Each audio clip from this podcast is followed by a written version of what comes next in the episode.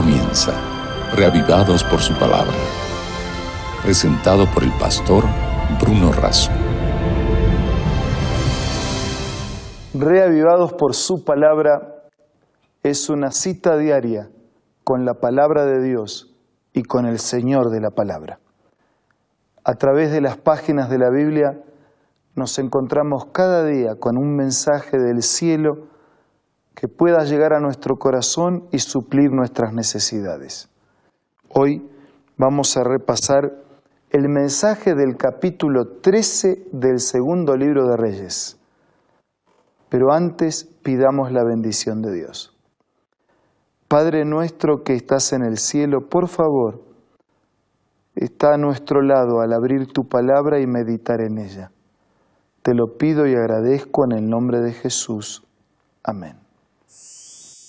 Segunda de Reyes capítulo 13 nos encontramos con el reinado de Joacás, el reinado de Joás de Israel y una profecía final y la muerte de Eliseo. ¿Qué podemos decir de Joacás?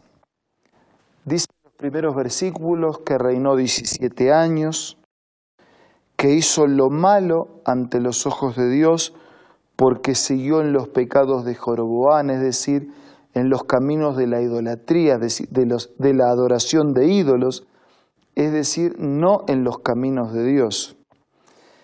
Y no solamente él hizo lo malo, sino que como líder entonces condujo al pueblo a seguir esos caminos de idolatría. Por eso la justicia de Dios se encendió sobre ellos y ellos cosecharon en el sometimiento con sus pueblos vecinos. Versículo 4. Pero Joacás oró en presencia de Dios y Dios lo escuchó, porque había visto la aflicción de Israel, porque el rey de Siria los afligía. Joás era un pecador, había actuado independiente de la voluntad de Dios, había puesto a Dios, se había jugado con falsos dioses, pero en su necesidad ora a Dios. Es bueno buscar a Dios siempre, no solamente cuando el agua llega al cuello, pero esta historia nos recuerda que los pecadores también tenemos esperanza. Gracias a Dios que hay esperanza para los pecadores, porque según San Pablo todos somos pecadores y todos estamos destituidos de la gloria de Dios. Y este que era un pecador, un rebelde, ingrato para con Dios, en un momento vuelve en sí, reconoce, ora, busca a Dios y Dios lo escucha. Dice versículo 5, y dio Jehová un salvador a Israel que lo sacó del poder de los sirios y habitaron los hijos de Israel en sus tiendas como antes.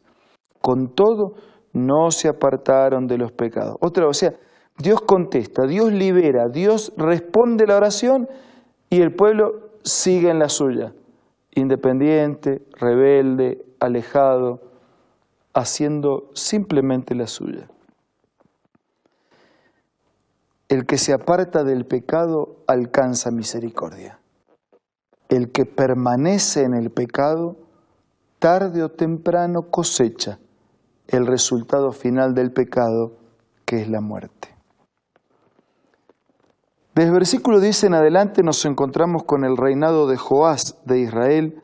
Dice que tenía 37 años cuando comenzó a reinar sobre Israel. Reinó 16 años y otra vez hizo lo malo ante los ojos de Dios. ¿Y por qué hizo lo malo? Porque no se apartó de los pecados de Joroboán, anduvo en ellos. Otra vez la idolatría, ¿no? La adoración a los falsos dioses. Qué lástima, ¿no? Que conociendo lo que conocían, hayan elegido lo malo. Bueno, no los critiquemos. Nosotros, que conocemos la palabra de Dios, siempre elegimos hacer lo bueno y hacer todo lo que armoniza con la voluntad de Dios. Del versículo 14 en adelante aparece una profecía, la enfermedad, estaba Eliseo enfermo, de la enfermedad que lo llevaría a la muerte. eh, hay ahí un contacto con Joás, el rey de Israel, eh, una ventana que se abre, una flecha que es disparada hacia el oriente, dice la flecha de salvación de Dios y flecha de salvación contra Siria. Después volvió a decir, versículo 18, toma las flechas. El rey de Israel tomó, le ordenó, golpea la tierra, él golpeó tres veces. Entonces el varón de Dios, enojado contra él, dijo, de dar cinco o seis golpes habrías derrotado a Siria hasta no quedar ninguno, pero ahora derrotarás a Siria solo tres veces. ¿Qué hay detrás de este incidente? La victoria la da Dios y ¿por qué tenía que dar esos golpes con... Bueno, porque aunque Dios da la victoria, nosotros tenemos que creer y hacer nuestra parte. Este, esta lección se repite vez, vez tras vez en los capítulos. Dios da la victoria, pero nosotros tenemos que hacer nuestra parte. Por mínima que sea, por pequeña que sea, por insignificante que sea, porque nuestra parte revela confianza en la actuación poderosa de Dios. Nosotros tenemos que tirar las piedras como David y Dios va a voltear al gigante, pero nosotros tenemos que tirar las piedras. Dice en el versículo 21, aconteció que estaban unos sepultando a un hombre cuando súbitamente vieron una banda armada, entonces arrojaron el cadáver en el sepulcro de Eliseo, y tan pronto tocó el muerto los huesos de Eliseo, revivió y se puso en pie. Bueno, no había nada de, de poder en el, en el cadáver, en el cuerpo ya muerto de Eliseo. Pero Dios estaba recordando que a través de un hombre poderoso, por su confianza, por sus vínculos con Él, aún, aún de muerto, aún después de muerto, su influencia seguía transmitiendo vida. Fue por Dios y no por el cuerpo muerto de Eliseo. Jehová tuvo misericordia, se compadeció, se volvió hacia ellos a causa de su pacto con Abraham, con Isaac, con Jacob. No quiso destruirlos ni echarlos de delante de su presencia. Amigos, nosotros también podemos estar lastimados por el pecado y necesitamos de la intervención poderosa de Dios. Hoy como ayer Dios tiene misericordia.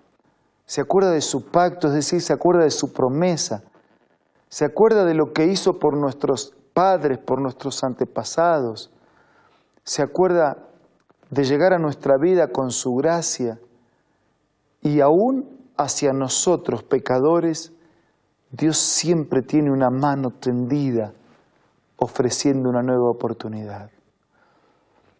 Qué bueno que es así porque todos somos pecadores. Si Dios no tuviera amor por los pecadores, estaríamos totalmente destruidos y perdidos. Pero Dios ama a los pecadores. Jesús vino a esta tierra y murió por los pecadores. Solo que espera que nosotros, pecadores, podamos reconocer nuestro pecado, admitir la necesidad de Dios, permitir su intervención, separarnos del pecado, darle la espalda al pecado, mirar hacia Dios, caminar de su mano y hacer su voluntad. Dios renueva su pacto. Así como usted puede renovar un compromiso de fidelidad con un amigo, con la esposa, con el esposo, con los hijos, Dios renueva su pacto, Dios renueva su declaración jurada, Dios renueva su juramento con los pecadores.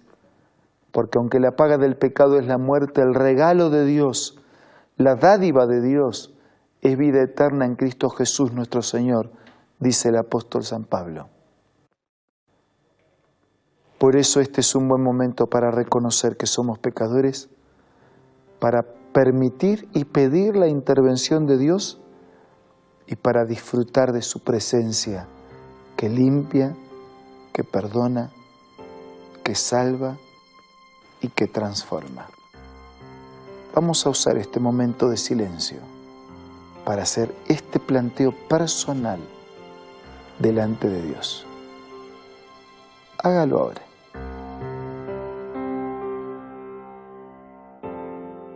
Padre nuestro que estás en los cielos, te damos gracias porque renuevas tu pacto de misericordia cada día para con nosotros.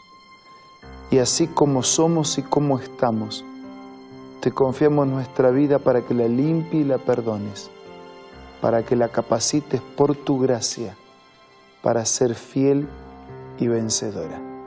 Ayúdanos a caminar en tus caminos, a hacer tu voluntad. Bendice a todos. Te lo pedimos y agradecemos en el nombre de Jesús. Amén. Muchas gracias por acompañarnos en este día o todos los días. Nos reencontramos mañana para seguir siendo reavivados por la palabra de Dios. Esto fue Reavivados por su palabra, presentado por el pastor Bruno Razo.